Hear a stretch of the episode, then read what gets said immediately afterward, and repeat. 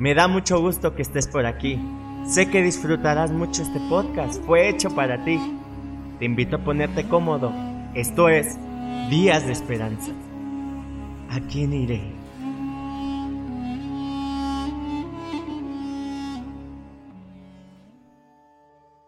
Todos tenemos momentos buenos y también de los otros. Personalmente, de los segundos he tenido más de los que me gustaría recordar. Y por varios de esos es que se me llegó a etiquetar como alguien distraído. Podría contarte varias historias en donde inexplicablemente, por lo menos para mí, cosas resbalaban de mis manos y caían al suelo, tan lentamente que me daba tiempo poder mirar cómo se avecinaban grandes regaños, pero tan rápido como para poder hacer algo para evitarlo. Demasiados platos, vasos y un sinnúmero de objetos que encontraron un final trágico entre mis manos y el duro suelo. Aprendí algo a través de estos momentos. No importaba mucho lo que intentara hacer, el daño estaba hecho. Se habían quebrado. ¿Alguna vez te ha sucedido el romper algo que era valioso para ti? Déjame contarte una historia que nos atañe a todos. Ya hace algún tiempo hubo una pareja que no le faltaba nada. Y no hablo de que fueran ricos, no lo eran. Por lo menos no como creemos nosotros. Perfección es la palabra que describe lo que vivían. El cielo era claro y no había nubes negras en el horizonte. Sin embargo, como en todo tiempo, siempre hay quien no está contento con la felicidad de otros. Es ahí donde entra en escena el rey de toda mentira y engaño. Un día él se presentó ante ella y le hizo una insinuación. Una insinuación que sería el inicio de todo lo roto que se ha vivido en la historia. Se acercó a ella y le dijo, ¿y si Dios no es todo lo que te ha dicho que es? ¿Y si Dios te ha engañado? Y continuó diciéndole, ¿qué te parece si hacemos un trato? Yo te guardo el secreto mientras tú rompes con lo único que Dios te ha pedido guardar. No podemos más que imaginar lo que pasó por la mente de ella en ese momento, pero lo que haya sido la llevó a escuchar lo que le dijo. Inmediatamente fue, convidó a su amado del fruto prohibido y al instante se oyó en lo profundo del corazón como algo había sido tirado al suelo para quebrarse por completo. Entonces ellos se entendieron. Habían roto la confianza que tenían para estar con Dios. Entonces se escondieron de Él. Pasado un tiempo, Dios apareció para tener una buena plática con ellos, mas los encontró escondidos y avergonzados. He ahí el inicio de todo. Si pudieras acercarte un poco más, podrías notar que esa pareja no son dos extraños. No, muy al contrario, es alguien que conoces muy bien. Piénsalo. ¿Ya lo notaste? Eres tú y somos todos, escondidos y con nuestra relación con Dios rota. Sí, rota, como aquellos platos que caen de un muchacho despistado que corre a esconderse a su cuarto creyendo que para sus padres su error es tan grande que nada podrá restaurarlo. Hasta el día de hoy seguimos cayendo en el mismo engaño, insinuaciones que tomamos como realidades. Si Dios es tan bueno, ¿por qué suceden tantas cosas malas? Preguntan unos. Dios es real, pero está en los cielos y yo en la tierra. No creo que le importe mucho lo que hago, contestan otros. Si Dios fuera real, mi vida sería otra por completo, se escucha en el pensamiento de muchos. De tal forma que nuestra relación con Dios no hace más que continuar rota. Preferimos escondernos detrás de todo eso, pero continuamos sin reconocer que no importa lo que hagamos, todo parece ir cuesta abajo. Mientras piensas en eso, déjame hablarte de lo que Dios decidió hacer para darle una solución plena a ese gran problema. Y lo haré a través de una historia. La fama de Jesús había crecido. Él sanaba enfermos, echaba fuera demonios, resucitaba muertos. Es fácil entender por qué multitudes lo seguían. Buscaban tan solo tocarle porque poder salía de él. Un día, entrando a una ciudad, lo rodearon muchas personas. Se podía oír sus voces hablándole y más que hablando, gritándole. Algunos le pedían, otros le exigían. Cada cual exponía su petición y algunos pocos al ver tan grande cantidad de personas se acercaron solo para saber quién era este hombre. Mas Jesús continuaba su camino, casi sin inmutarse por lo que estaba sucediendo. Tal vez lo esperaban ya en algún lugar. En medio de todo este alboroto, comenzó a oírse la voz de un hombre que poco a poco fue abriéndose paso ante todas las demás voces. Escúchalo. Hijo de David, ten misericordia de mí. Por favor, Señor, ten compasión de mí. Era un clamor desgarrador viniendo de un hombre ciego que mendigaba junto al camino, el cual sabía que Jesús estaba allí, pero por obvias razones no podía acercarse a él. Detengámonos un momento. Quiero presentarte a este hombre. Su nombre es Bartimeo, ciego de nacimiento y pobre. Así era como lo conocían en aquella ciudad, y se había vuelto parte de la escenografía de aquel lugar.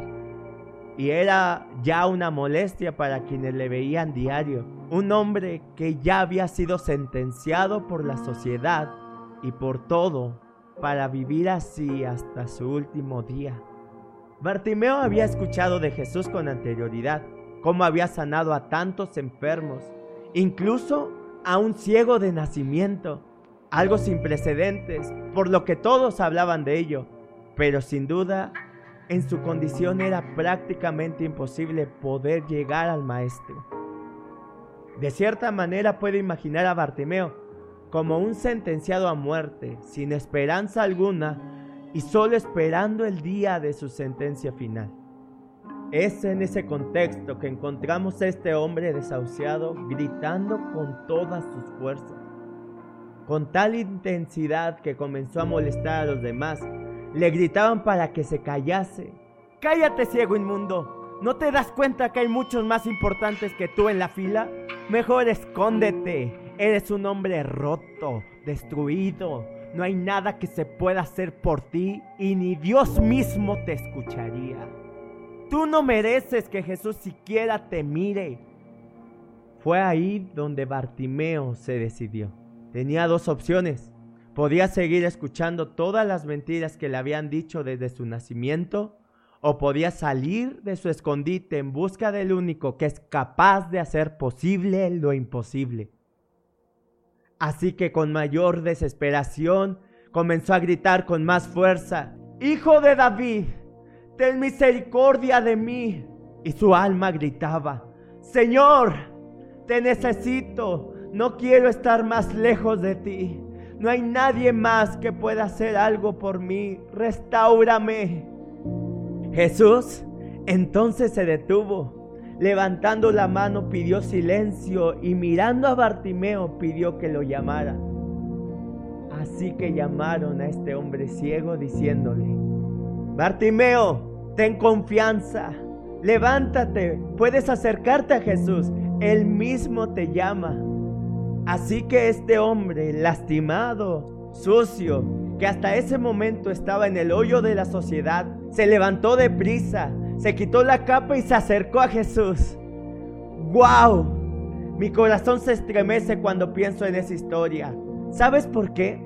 Porque yo era como Bartimeo, ciego, sin poder ver que mi manera de vivir no hacía más que alejarme de Dios. Era pobre, pues nada de lo que tenía me saciaba. Vivía escondido creyendo las mentiras que de ninguna manera me acercaban a Dios. Y de algo estoy convencido esa es la condición de cada ser humano. Estamos separados del único que en realidad no ha hecho nada contra nosotros, del único que solo nos ha demostrado amor. Eso fue lo que entendió Pedro cuando muchos de los que habían seguido a Jesús lo abandonaron. En realidad no creían en Él y solo lo seguían para recibir algún beneficio. Entonces Jesús le preguntó a sus discípulos, ¿también ustedes quieren irse? Por un momento los discípulos guardaron silencio. Entonces Pedro respondió, Señor, ¿a quién iremos? Solo tú tienes palabras de vida eterna. Nosotros hemos creído en ti y sabemos que tú eres el Hijo del Dios vivo. debemos saber que la pregunta de Jesús en realidad no era una propuesta para apartarse de él. Él estaba poniendo las cosas en su lugar. Es Jesús diciendo, yo estoy dando el paso al frente. Haré mi parte para restaurar nuestra relación. Hijo, hija, tú también tienes que hacer tu parte. Sal de tu escondite, ven a mí y te daré vida eterna. Escúchame con atención por un momento, por favor. Dios no nos creó para vivir distantes de Él. Dios anhela celosamente tener una relación profunda contigo. La Biblia dice en Juan capítulo 7, 37 y 38, si alguno tiene sed, venga a mí y beba. El que cree en mí, como dice la palabra, de su interior correrán ríos de agua viva. Así que Jesús hoy nos invita a acercarnos confiadamente a Él el tener una correcta identidad de Dios no nos limita a Él. Al contrario, nos acerca.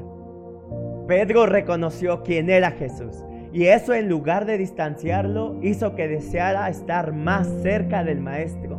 Así que déjame decirte esto. Dios quiere tanto que esa relación perdida en el Edén sea restaurada, que hizo todo lo necesario para que fuera así aún no escatimó ni a su propio Hijo. Juan 3:16 dice, porque de tal manera amó Dios al mundo que dio a su único Hijo, para que todo el que crea en Él no se pierda, sino que tenga vida eterna. ¡Hey! No importa cuántos platos hayas roto en la vida, el Padre Eterno no ha venido para condenarte, Él se ha acercado para salvarte. Jesús, como con Bartimeo, ha hecho un alto para decirte, ten confianza, levántate, acércate a mí, no tienes por qué vivir atemorizado, ya no te escondas más. Yo vine para rescatar lo que se había perdido. He venido para restaurar nuestra relación rota de una vez y para siempre. Así que acércate a mí con confianza. No temas más. ¿Puedes creerlo? Dios ya hizo su parte. Hoy te animo, no sigas escuchando al engañador. Dios es un buen padre y siempre lo ha sido. Él es real y está anhelando entrar a tu vida. Así como Bartimeo, despójate de lo que sea necesario. La Biblia dice que no hay justo ni aun uno. Todos hemos hecho lo malo. Pero hoy ten confianza. Corre a Jesús. Él te perdona.